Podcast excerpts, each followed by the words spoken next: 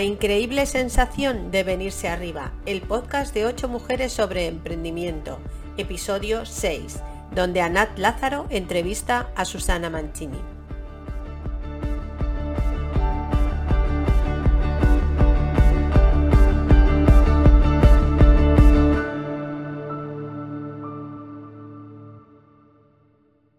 Hola, hola, bienvenidos a un nuevo episodio de La increíble sensación de venirse arriba, el podcast de ocho mujeres sobre emprendimiento.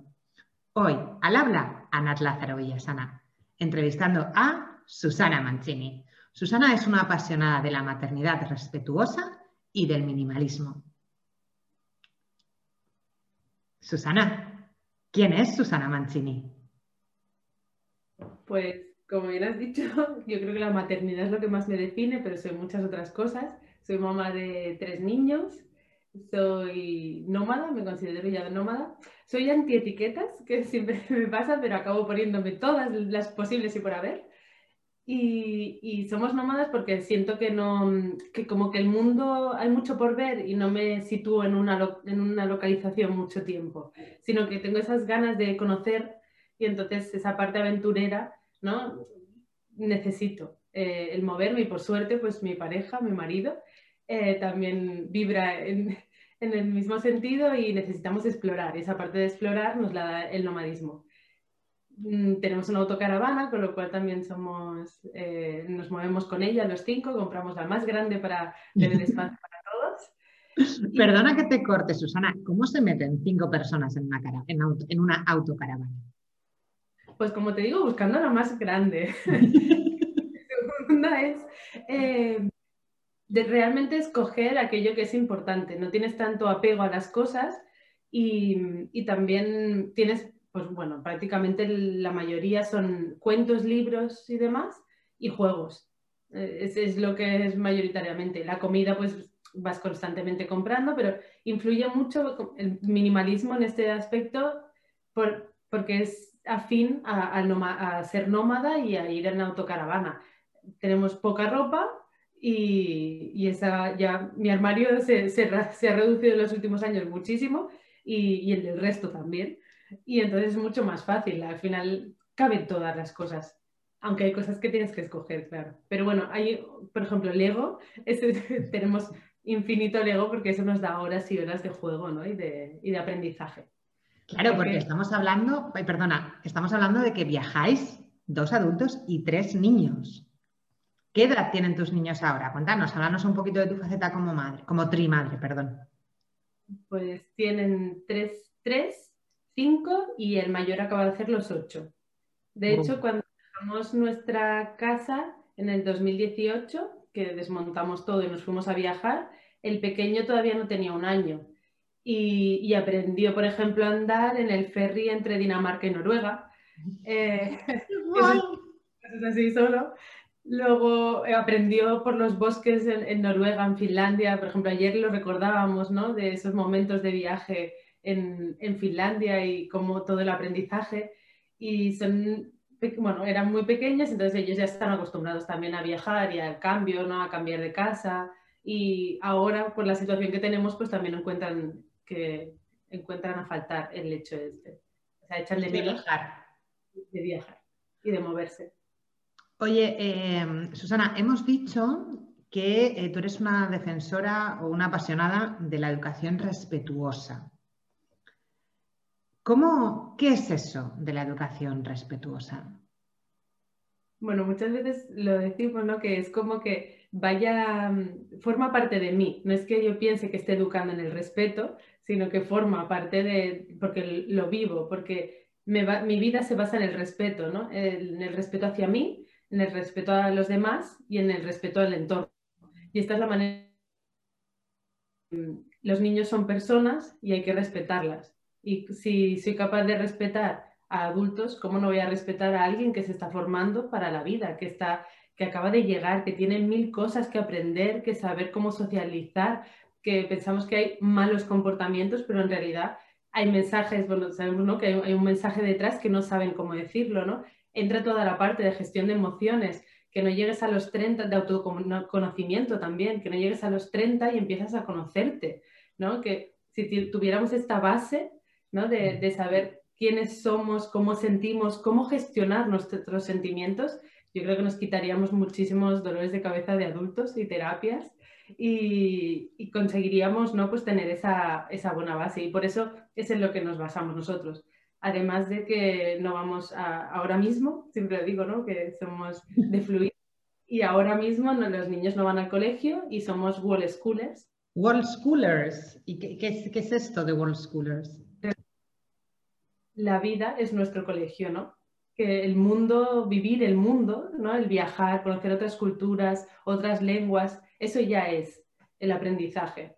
¿no? Mis hijos saben de geografía porque viajan y, saben de física porque, bueno, porque aparte en casa somos ingenieros y entonces tenemos esa parte matemática siempre, ¿no? Y, y, porque, por ejemplo, la cocina es química, porque en todo puedes sacar aprendizajes, ¿no? Si, si a los niños les gusta ir en monopatín o hacen snowboard, también ahí hay física y tú les puedes explicar muchas teorías. La lectura es una base para nosotros. Leyendo aprendemos de todo y el, vocabulario es, es, infinito lo que se aprende leyendo, ¿no?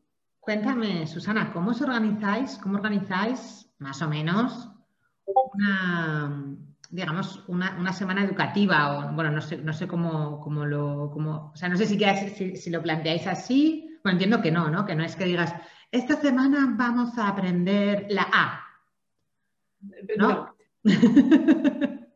Es que vamos según sus inquietudes, en realidad. Em, nos hemos fijado un poquito que nos damos cuenta, hemos ido viendo, hemos ido como poniendo horarios en casa y ha habido veces pues que hemos visto que funcionan más si salen por la mañana, salimos fuera, dentro de las limitaciones que tenemos ahora, ¿no? con ganas de movernos más, pero porque claro, ahora las extraescolares, que sería una base de socialización, pues no las tenemos, ¿no? Pero pues salimos por la mañana fuera y entonces después de comer tenemos como, yo a veces hago la broma, ¿no? De que, va, que toca hacer cole, ¿no? Porque es el momento en el que, pues a ellos, por ejemplo, les gusta mucho que su padre les haga una hoja simplemente donde les hace escribir con eh, letra mm, así de caligrafía, les pone algo de lógica y luego les hace un poco de matemáticas. Y tenemos libritos de estos típicos y demás, ¿eh? pero eh, a ellos les encanta que se lo haga su padre, ¿vale? Entonces, es suyo. No son tontos, no, no son tontos tus hijos. Sí, entonces están ahí. Luego hacemos ahí pues todo, eh, leemos durante todo el día, ¿no? Depende de las edades, la biblioteca tenemos el carnet VIP, porque vamos constantemente y el otro día precisamente nos preguntaban si, eh, si nos, leíamos, nos daba tiempo a leérnoslos todos. Y claro, sí, porque hay libros que se leen por la noche con los mayores, que yo leo otros más infantiles con el de tres para la hora de ir a dormir. Durante el día ellos, o sea, hay, momentos en casa en los que no se oye nada, hay un silencio y tú vas al comedor y te encuentras a tres niños sentados con un libro cómic o libro ilustrado o libro libro, cada uno con el suyo, ¿vale? O al mayor leyéndole a los pequeños, ¿vale? Y son esos momentos que dices, sí, ahí hay un aprendizaje porque está demostrado, ¿no? Cómo el cerebro o sea, se activa o no eh, si te cuentan un, cuento desde un ordenador o ves el cuento, si te lo están leyendo a ti, si lo estás leyendo tú, ¿no? Cómo se van activando de diferentes partes. Por eso nosotros no tenemos televisión y, bueno, de hecho sí que hay televisión, pero no se usa como... ¿no? Eso es lo que te quería preguntar, que estas, o sea, a mí siempre me ha hecho mucha gracia cuando hay una, tengo una, una bien, ahora te lo diré, tengo una viñeta de Flavita Banana no sé si la conoces, que es una, es, una caricaturista o no sé exactamente, o sea, hace dibujo en blanco y negro eh, haciendo cómic, viñetas, una viñetista es la palabra. Entonces es una tía muy feminista y es muy crítica con la sociedad, entonces es muy divertida. Y tiene uno en el que sale una mamá con su móvil y un hijo con el móvil. Y al lado sale un niño con su libro y una mamá con su libro y la señora del móvil le dice a la señora del libro, ¡Ah! no sé cómo lo haces. Creo que, eso, y además eso eh, creo que es algo que, va mucho en, vuestra línea, en la línea de tu marido y tuya, de, formación y educación de vuestros hijos, ¿no? El ejemplo como padres. Totalmente. Y entonces me, me gustaría que nos, claro, porque yo sé que eso de que el hermano mayor lea a los pequeños no ha nacido del mayor. Eso lo ha visto. Bueno, claro. Cuéntame esa tradición lectora en la familia. De hecho, y además siempre lo recomiendo y, animo a hacerlo, ¿no? De nosotros cuando éramos novios nos leíamos eh, libros eh, en alto y los compartíamos, ¿vale? En lugar de estar viendo en la televisión pues una serie, que también en esa época teníamos tiempo y lo hacíamos. Eh, bueno, y realmente ahora lo podríamos hacer, pero escogemos hacer otras cosas, pero teníamos nuestro momento de, de coger y leer un libro, normalmente ciencia ficción, porque le gusta más a, a Miguel y entonces íbamos por ahí, pero leíamos el libro, lo compartíamos y luego es súper enriquecedor porque tanto si tú lees como, te, como escuchas, luego lo compartes, ¿no? Y, creas ese, ese, vínculo, creas otra vez conexión con la lectura. Durante el primer, cuando nos fuimos la primera vez de viaje, de hecho nos hacía, era el aniversario del 25 aniversario de Harry Potter y nos leímos, pero somos un poco late adopters, 20 o 25, no sé, pero nos leímos toda la saga. Entonces la leíamos en alto y los niños iban jugando a lo suyo. Las partes que, hacían, que daban miedo, considerábamos así más eh, negras, por decirlo de alguna manera, eh, no las leíamos, esas nos las reservábamos. Pero el resto, entonces, ellos iban a lo suyo como si no escucharan, pero luego te decían, ¿y Hermión? hecho, ¿sabes? Y decías, ¿ves? O sea, ¿cómo pueden estar jugando, pero a la vez están escuchando? Y eso es vocabulario, ¿vale? Eso es ir a una clase de lengua, eso es saber, ¿no? Que escuchar Sí, sí, totalmente de acuerdo. Total, totalmente de acuerdo. También a la hora de, hacer razonamientos, ¿no?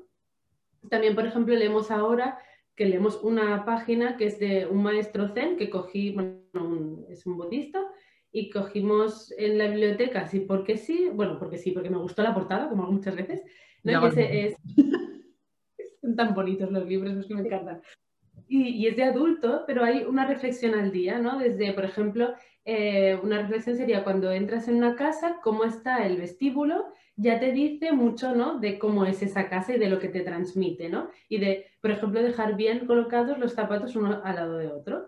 Pues es así como habla de esto, del trabajo, de la vida, de, de muchas cosas, ¿no? Y cada día durante la cena leemos una página a veces se quejan, a veces no, a veces escuchan más o menos, pero vas cogiendo el hábito, ¿no? Y al final, eh, luego cuando te dicen, sí, porque el zazen, ¿no? Dices, ah, ¿ves? Se les ha quedado, ¿no? Que el zazen es la meditación y que, que el aprendizaje. A eso me refiero con que la vida es aprendizaje, ¿no? Que puedes tener.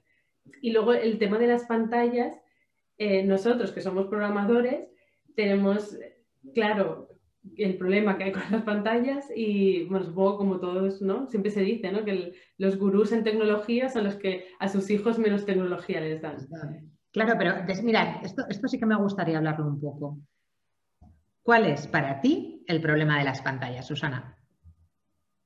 Bueno, para mí es que son adictivas, ¿no? El contenido es adictivo, con lo cual el niño es incapaz todavía de gestionar, no hay de decidir parar bueno, incluso los adultos somos incapaces muchas veces, y me pongo la primera, la primera de la lista.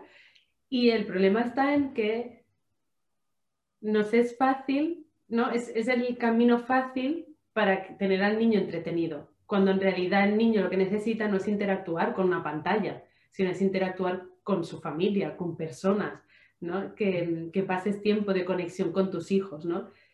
Ahí es donde está el aprendizaje, ahí es donde em, va a crecer esa persona y, va a tener unas buenas bases para, su futuro, ¿no? Por lo que decíamos antes, que somos su ejemplo, ¿no? Si somos su ejemplo, pero no convivimos y tratamos con ellos, no, no tienes tiempo.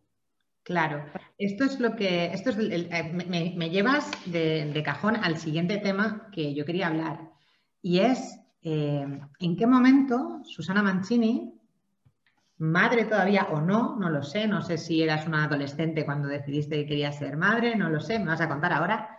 ¿En qué momento decides que quieres una educación para tus hijos diferente? Ser world schooler, pasar tiempo con ellos, educación respetuosa, no lo sé. ¿En qué momento llega esto? Yo creo que, bueno, siempre he querido ser madre, no sé por qué, tenía claro que era madre, siempre digo que yo no soy niñera, que me gustan mis niños, pero, pero no he sido la típica, ¿no? De, de ir mucho con, o sea, de jugar mucho con otros. No tengo familia, o sea, a nivel de familia tampoco he tenido niños pequeños mucho contacto, con lo cual cuando fui madre y me estrené no tenía ni idea de la maternidad. Tenía lo que había leído, lo que compartía en lecturas con, con Miguel, con mi marido, en el coche. Ya leía de maternidad cuando estábamos, estaba embarazada. Y ahí ya era como, mm, Supongo que esa parte, que si veo que los niños son personas, ya me sale ser respetuosa también con ellos, ¿no? Y, ha sido siempre una evolución. Yo cuando hace ocho años era mamá, quería tener un parto natural y todo súper natural y lactancia y demás. Y luego fueron viniendo cosas. He tenido tres cesáreas, mi primera lactancia fue súper complicada, al final he estado seis años eh, casi seguidos de lactancia eh, colecho sí, colecho no, no, el Baby Led Wedding que ahora está tan de moda, hace ocho años yo lo leía en inglés eh, porque aquí no teníamos contenido, yo en el grupo de lactancia preguntaba y todavía no se sabía, no se conocía como ahora, pero yo sabía que si yo no me quería comer, por ejemplo, un puré triturado, con, porque no es lo mismo una crema de verdura que un puré triturado de niño, donde le pones el la carne, no sé qué, no sé cuánto, para que se coma todo de golpe, ¿no? Y además te lo pongo bien para adentro y que comas todo. ¿Cómo él sabe si tiene, cómo, o cómo sé yo? Si le gusta, si no le gusta, lo sabré porque lo escupe, ¿no? Pero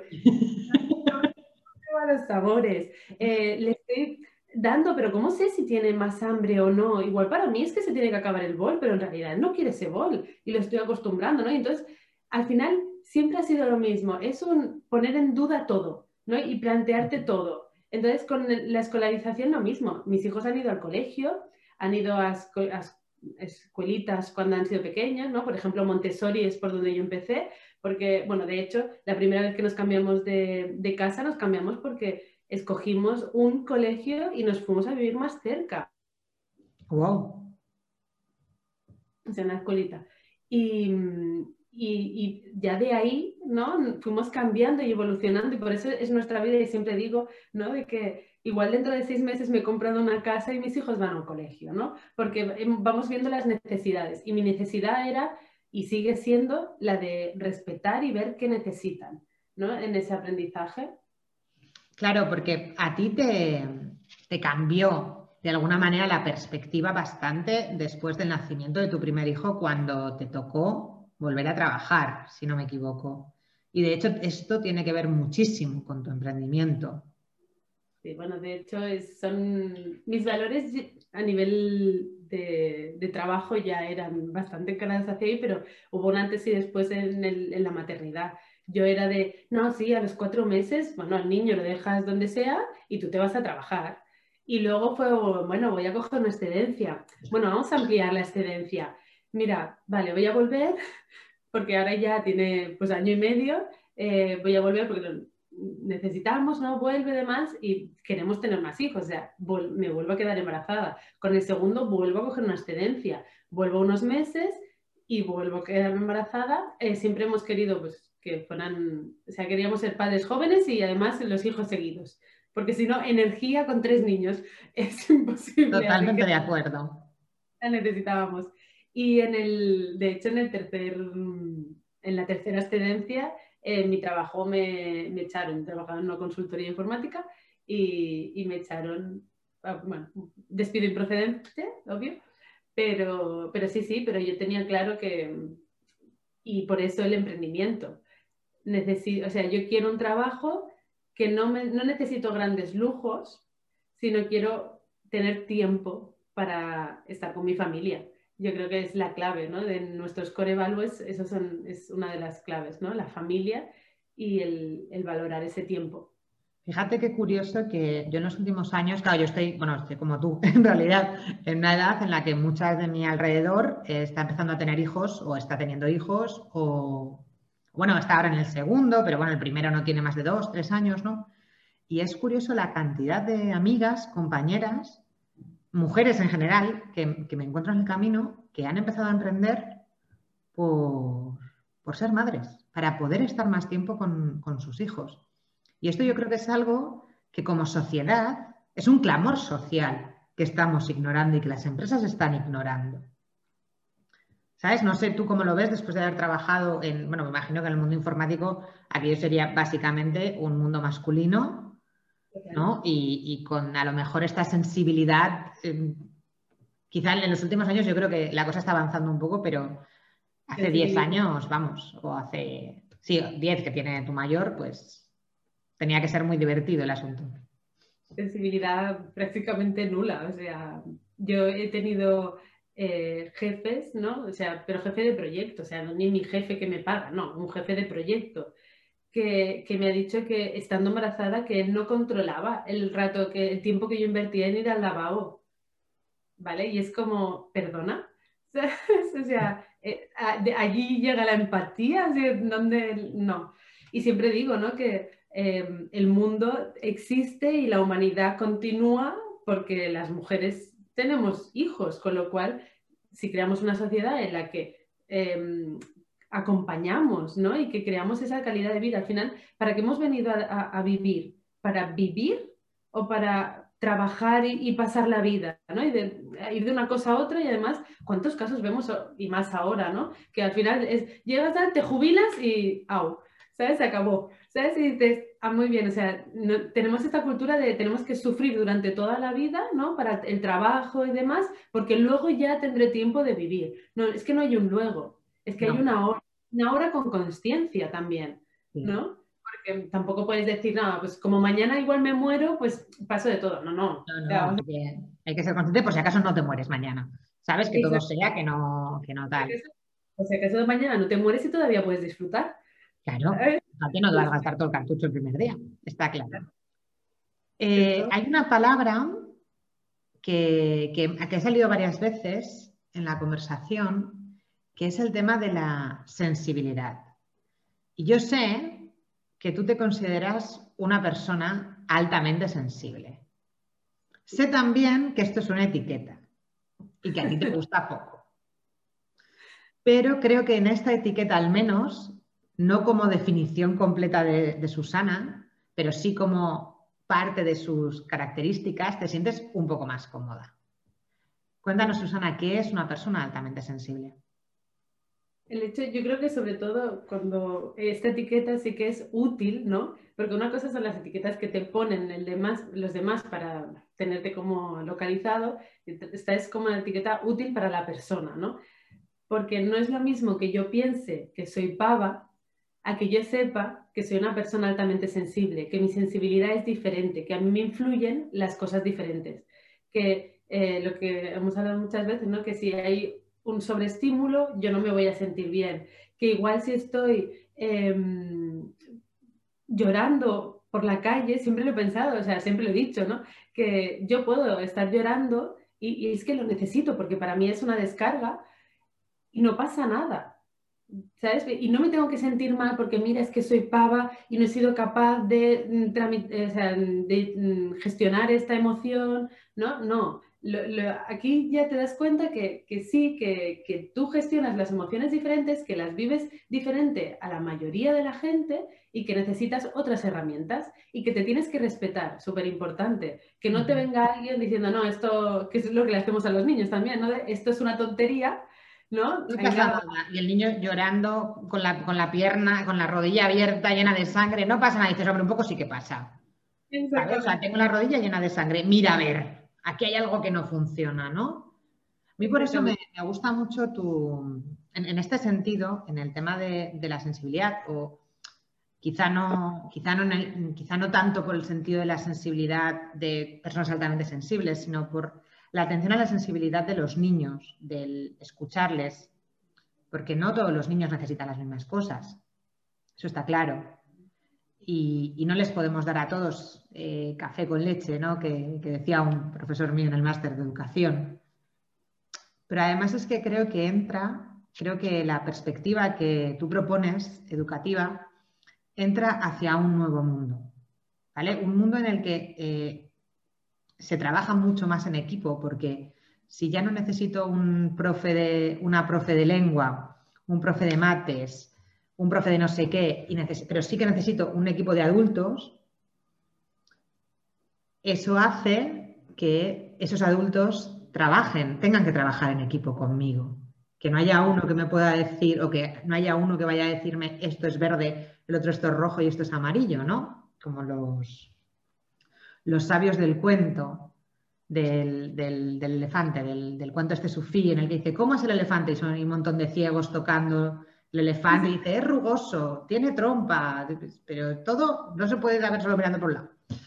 Entonces, a mí ahora me encantaría que nos hablaras un poquito más de tu emprendimiento, porque tú emprendes desde la maternidad, desde la conciencia de que una educación diferente es posible, mejor, más que una educación, una crianza porque a veces cuando hablamos de educación nos vamos mucho ¿no? a la formación, al colegio. No, tú hablas de una crianza, de una formación de los niños, de, un acompañamiento con los niños diferente. Cuéntanos, ¿qué es ese emprendimiento? Y además, te diría una cosa que has dicho, em, bueno, que, que, lo encuentro que es una necesidad, o sea, que es como que sí o sí tiene que ser para la sociedad que viene. ¿Vale? Para esa gestión emocional. Entonces, em, yo me he formado en, disciplina positiva porque así como entré con, Montessori, ¿no? Porque para mí María Montessori se basa totalmente en el respeto y por eso no soy mm, líder solo de, un movimiento, sino que podemos, es la diversidad, ¿no? Me encanta el, poder coger de todo, pero siempre con esa base de, de tener eh, y por eso me gusta disciplina positiva, por el hecho de que te da herramientas, pero como bien has dicho antes, cada niño es diferente, ¿no? Pero si tú tienes la base y tú sabes que quizás tu hijo no se está portando mal porque te está intentando mm, molestar. ¿no? Volver, o llamar la lo que se dice mucho, llamarla, es que quiere llamar tu atención. Hombre, claro, soy su madre. Sí, me encanta, o sea, la has visto, has visto, te está llamando la atención, hazle caso. ¿Dónde Ya, pero es que no tienen que llamar la atención los niños, Susana. No, el hecho es que sí, o sea, tiene, lo que está intentando es que ese niño no tiene otra manera de decirte realmente el mensaje que hay detrás. Siempre se hace ¿no? el símil con el iceberg, porque en la punta del iceberg vemos ese mal comportamiento pero la parte de abajo está donde está la crianza, donde está la parte gorda realmente, ¿no? Y es lo que es, su creencia, es lo que él cree. Y entonces él te está diciendo, te está enviando realmente un mensaje. Y no es lo mismo cuando tú sabes que tu hijo te está enviando un mensaje a simplemente él me está llamando la atención, que es como, ay, pero que igualmente... Un niño que llama la atención, ay, perdona, un niño que llama la atención, Susana, no es un niño que no está recibiendo la atención que necesita. Exacto, totalmente. Necesita, necesita otros momentos, otras, eso sería, por eso el castigo no tiene ningún sentido, porque en ese mal comportamiento, pues acabaríamos con un castigo, acabaríamos con ese mal comportamiento, pero no acabaríamos con la creencia. Entonces, ese mal comportamiento se va a hablar, se puede hablar, y sobre todo en otro momento en los que todos estemos en calma, ¿no? porque cuando nuestro cerebro no está en calma, no hay manera de los, adultos. Total. Con lo cual no funciona.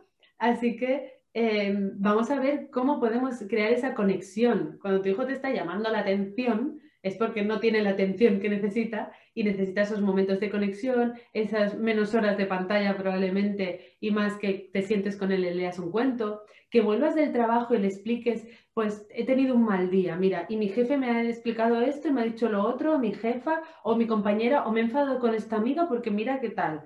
Ahí hay un aprendizaje y parece que aislemos de esas cosas a los niños porque todavía ellos no, no se tienen que preocupar de estas cosas. No, es que no le estás preocupando a él, sino que tú le estás compartiendo tu preocupación, con lo cual él va a ganar en empatía. O sea, te pones a pensar todas las cosas que aprenden con ese simple hecho, ¿sabes? Que le vas a dar herramientas y también como vean que tú te enfrentas a ello.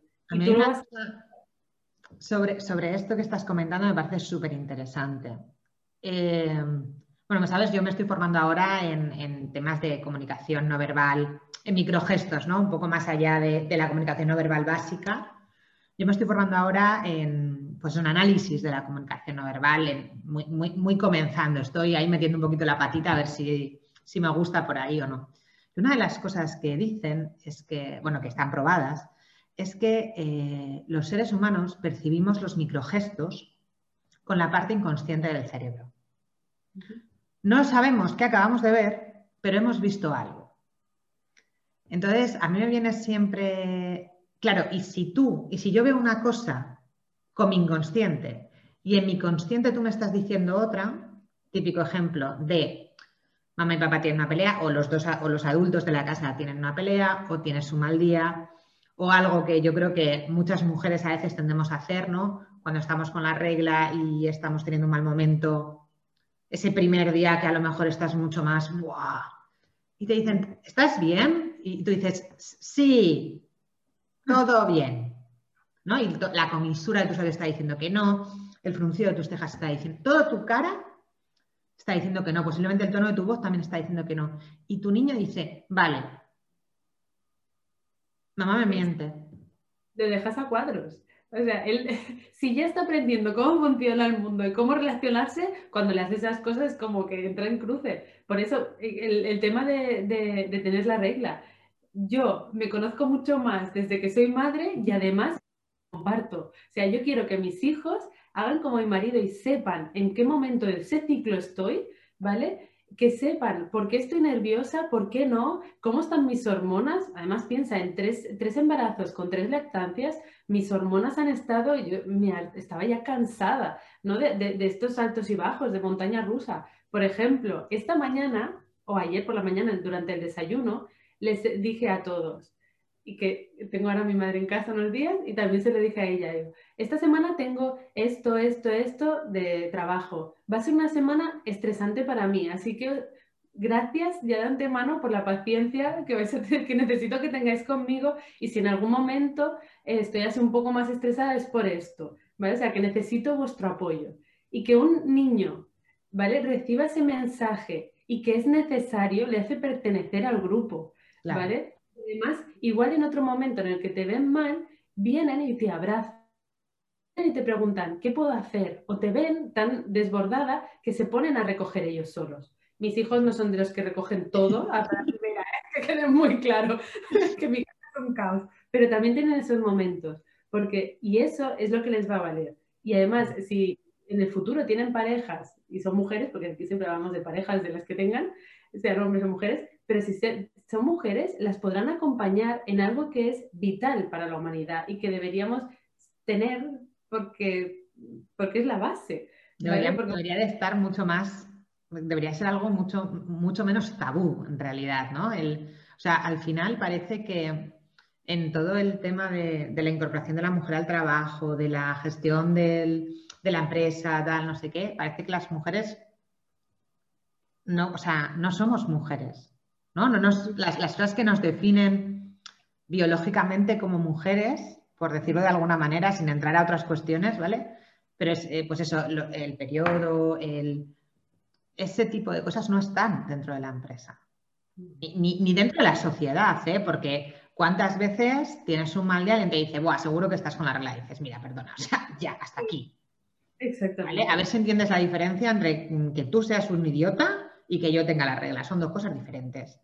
¿Sabes? Es decir, em, pero bueno, esto, esto ya nos dará para otro episodio porque si no...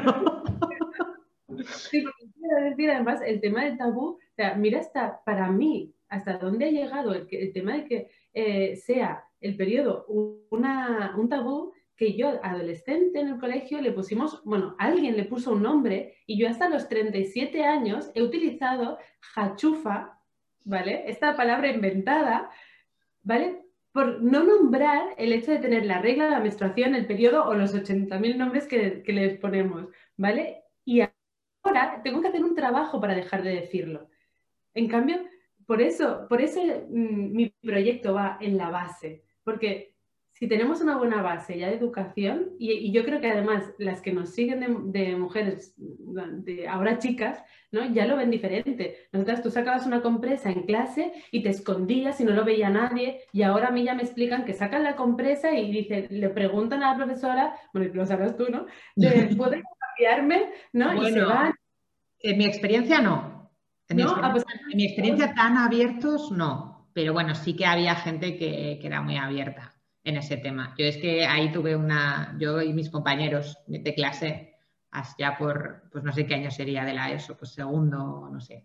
Me bajó un día, la, ¿sabes?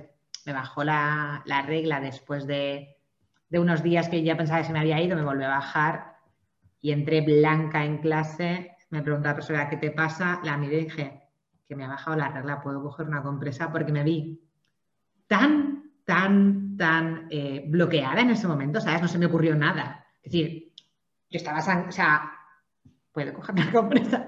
Sí, y me acuerdo que ese día todo el mundo, tía, qué valiente, yo no me hubiese atrevido. Y, yo pensándome, te atreves por narices. Es decir, es que no había otra opción. No había papel higiénico en el baño, no había no sé qué. O sea, mm, hola, no es que te atrevas, tía, es que no hay otra opción. Y esta idea de la valentía y del atreverse me lleva también a, a una duda, me surge una duda. ¿A ti alguna vez te han dicho, jo Susana, qué valiente, por hacer algo que para ti era normal? Sí, y sobre todo como familia, el qué valientes cuando dejamos los trabajos mm, normales con buenos sueldos y la casa y nos fuimos de año sabático familiar o a viajar o a cambiar de vida y ahí era un qué valientes. Y nosotros siempre contestábamos, o qué inconscientes, ¿no? Porque, claro, para mí no era valentía, era, eh, lo podemos hacer, es como ahora, quizás ahora, mm, tal y como vivimos, la gente piensa que, eh, que estamos haciendo una locura y para mí no lo es. ¿no? Entonces no me siento valiente, no, es que es lo que dice, bueno, es que es una adicción, ¿no? También de vida y, cuando tus valores son acordes con, tienes que ser, para mí, mi base es ser consciente y acorde con los valores que yo quiero tener de vida, porque la vida se pasa, se pasa muy rápido. Y estar 15 años, 10 años en un trabajo que no te llena, en el que vas obligado, en el que ni el sueldo es bueno, que además no, tienes flexibilidad, que no te sientes querido, que, no sé, plantéatelo, ¿sabes? Yo dejo esa reflexión, plantéatelo, ¿es lo que quieres? Se puede, además es que se puede. Y si no, y si no triunfa, es como mi emprendimiento. Habrá otro. Exacto. Y aparte, habrá un aprendizaje. Y es genial, o sea, los errores son fantásticas eh, oportunidades de aprendizaje. Esta frase, esta frase en casa la decimos muchísimo, ¿vale? Y los niños la tienen. ¿Por qué? Porque te vas a caer y te vas a volver a levantar, hijo, y te vas a equivocar. Y te quiero, aunque te equivoques, aunque te portes mal. En esos momentos son los que más te quiero, porque es cuando más lo necesitas. ¿Vale? Y, ya, y en los adultos lo mismo. Es que a mí... Esta frase, ¿no? De quiéreme cuando menos, lo cuando menos me lo merezca porque será cuando más te necesite. ¿Cómo me gusta esa frase? qué miedo da a veces. En Fíjate, es que te estaba escuchando y estaba pensando que, que lo que estás diciendo nos lleva a esta nueva sociedad de la que estamos hablando, a la sociedad del futuro. Una sociedad en la que, pues eso, ya no, yo ya no sé si va a ser tanto de individuos, ¿sabes? O yo tengo la sensación de que estamos perdiendo esa, yo creo que en los últimos 30, 40 años esto iba mucho de individualidades, de este eres tú, de pa, tú, tú, tú. Y ahora estamos yendo hacia otro, hacia otro movimiento, quizá porque nos hemos dado cuenta de que aquí tenemos que remar todos a la vez, porque el mundo se nos está, estamos destrozando el mundo, con el coronavirus ya para qué, ¿sabes? Y, y entonces me parece súper interesante cómo propones esta educación, esta formación tan integral del ser humano y, la, y te responsabilizas como madre de ella. Porque es verdad, o sea, yo te oía, ¿no? Y cuando me decías, claro, cuando tu hijo te pide, te está llamando la atención, lo que te está pidiendo es que te sientes con él a leerle un cuento. Que cuando vuelvas del trabajo, te sientes con él a leerle un cuento, ¿no? Y yo estaba pensando en compañeras, en amigas, que después de una jornada partida, ¿vale? De, entrar a las 8 a trabajar, salir a las 2, entrar a las 3, salir a las 6, a las 7, a la hora que sea. Wow. Sentarte con ese niño que lo quieres con locura. No quita, lo cortés no quita lo valiente. A leerle un cuento cuando estás insatisfecha con tu trabajo.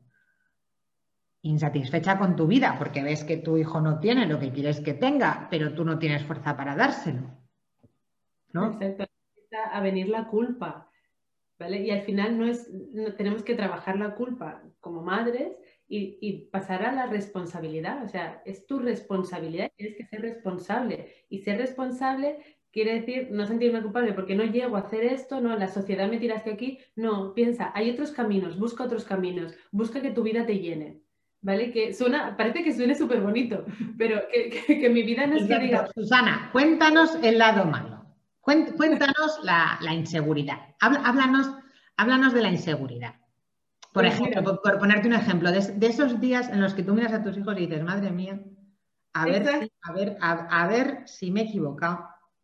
Pero ves, ya empiezo a cambiar ese mensaje incluso para mí, ¿vale? No es un eh, me he equivocado, sino ah, ahora mismo no, estamos cubriendo las necesidades de todos, lo que estamos haciendo eh, nos, nos llena a todos, porque si ellos eh, no están bien y tú ves, por ejemplo, ahora, la semana que viene, nos iremos, aunque sea aquí al lado, con nuestra autocaravana, al pueblo de al lado, al bosque o, mm, buscaremos algo, porque lo necesitamos, porque estamos todos más irascibles. Pero es eso, no es un. Ya, yo empiezo a pensar más, a cambiar ese mensaje, ¿no? El poder de la mente. Y, y decir, es que no, no es que me haya equivocado, es que pues ahora estamos con otras necesidades y vamos a cambiarlo. Y ahí la culpa pasa a ser una responsabilidad y, te quitas ese lastre, esa mochila enorme ¿no? que, te trae la maternidad. La, bueno, y que si la maternidad también puedes tener mochila. La, mochila la traía de serie. Por eso, decir, yo, yo creo que el bombo sale por fuera, no por detrás. Vale, eh, Susana, estamos ya en la recta final no sé si nos quieres contar un poquito más sobre, sobre con qué vas a emprender, cuál es tu proyecto. Pues mira, ahora mismo es equilibrio positivo. Me encanta porque he empezado con ahora mismo. que dentro de seis meses, cuando nuestros oyentes oigan esto, ya veremos lo que es. ¿eh? Y el típico oyente que nos, que nos recoja dentro de X años dirá, uy, ahora mismo. Sí es eh, Equilibrio Positivo, que es una escuela online para familias, ¿no? Basada en ese respeto. Entonces estoy preparando pues estos talleres, ¿no? O estoy lanzando básicamente estos talleres de mm, intentando ver cuál es la manera también de llegar a, a esos padres y madres, hacer ese clic un poquito, ¿no? De dejar la semillita. Siempre hablo de eso, ¿no? De dejar la semillita para que tú mismo, ¿no? Seas, porque al final eres tú quien tiene que dar el cambio. O sea, no es, el, niño no va a cambiar de comportamiento, el niño es un niño. Eres tú, ¿no? Y tienes que mirar cómo estás tú, cómo está tu autoestima, cómo está tu parte de autocuidado. Entonces, quiero unir toda esa parte, ¿no? Y unir una, como un autocuidado como más obligado. Y, oye, ¿equilibrio positivo es para cualquier tipo de padre o hace falta ser wall schooler o algo para participar? porque al final eh, todos los padres y madres, todas las familias, todas las madres solteras, dos madres, dos padres, eh, tenemos las mismas necesidades y, tenemos, eh, necesitamos esa información ¿no? de cómo funciona el cerebro, de cómo, por, el porqué eh, de ciertos comportamientos de nuestros hijos, el tener pues herramientas para que no haya luchas de poder y al final da igual, y da igual el estatus social, y da igual si viajas, si no viajas, eh, o si tu vida es em, monótona porque tú decides también que lo sea o porque no puedes hacer otra. Pero mm, la, realidad es que te, siempre vas a... Bueno, es, es, que eso es parte de mí también, de que saber, conocer, tener información te da siempre herramientas, aunque solo sea una, ¿vale? Aunque sean dos, aunque las pruebes en un momento y no funcionen y luego sí que funcionen, ¿no? Yo creo que todos, si preguntas a todo el mundo, todo el mundo quiere que sus hijos al final, cuando sean adultos, sean felices, sean unos niños autónomos, capaces, ¿no? Hay una actividad que es esto, ¿no? Hacer la lista de aquellas características que te gustaría que tu hijo tuviera y yo creo que todos llegamos a la misma conclusión, ¿no? Habrán algunos que quizás tengan más, les dé más importancia, por, por ejemplo, a tener un, tipo, un título académico, ¿no? que Ahí, ahí va a entrar yo que ahí la variabilidad al final, ahí no está seguramente en los valores, que también la hay, pero menos, sino en el significado que esos valores tengan para cada familia. Pero bueno, esta es, un, es un, verdad es que es una conceptualidad muy interesante. Y Susana, ¿dónde podemos encontrar eh, la información sobre equilibrio positivo? Pues en equilibrio positivo oficial en Instagram y en equilibriopositivo.com. Perdón, ahí iremos a cotillear un poco. Vale, Susana, llegamos al final de esta entrevista, no sin antes agradecerte este ratito que hemos compartido juntas. Como siempre es un placer hablar contigo. Sabes que te lo digo y que lo digo siempre desde el corazón porque así lo siento. Yo podría estar aquí horas y horas, pero mm, pues el estómago llama, básicamente. Así que eh, me queda una última pregunta para ti. Susana, Espera, déjame agradecerte a ti también, porque yo también muchísimo hablando contigo y también me estaría horas infinitas y seguro que estaríamos muchísimas horas más, porque seguro que saldrá algún proyectito de nosotras hablando. Lo veo. Saldrá, saldrá. Eh, una pregunta, Susana, la última pregunta.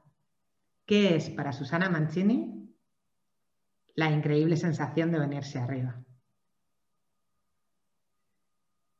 Yo creo que para mí y para mi familia es ese momento en el que tienes súper claro el objetivo que, al que quieres llegar y ese camino lo ves llano, bonito, lleno de flores. Yo me imagino un camino de, en Finlandia, yo creo que Finlandia nos ha marcado, pero me imagino eso, ¿no? Que, que lo tienes súper guiado, que es la calma, ¿no? Que te transmite y esa fuerza, ¿no? Y entonces tienes la fuerza para llegar ahí. ¿no? Porque te has venido arriba, porque sabes que puedes, ¿no? Porque lo tienes, lo tienes. O sea, esa sería la palabra, lo tienes, lo tienes tan claro que lo vas a conseguir. Y vas a hacer todo lo posible por conseguirlo.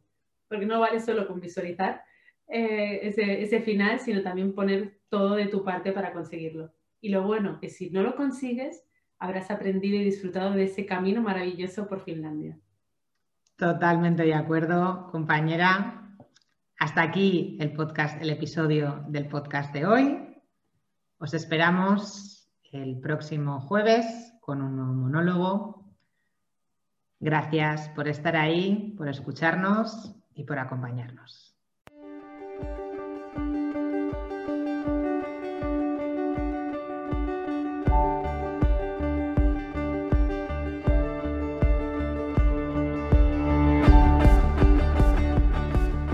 Llegamos al final del episodio 6 de la increíble sensación de venirse arriba, donde habéis conocido un poquito más a Susana Mancini, una de las ocho creadoras de este podcast por y para mujeres. Nos encantará leer vuestros comentarios y recibiros en nuestro blog y redes sociales. Os dejamos los links en la descripción.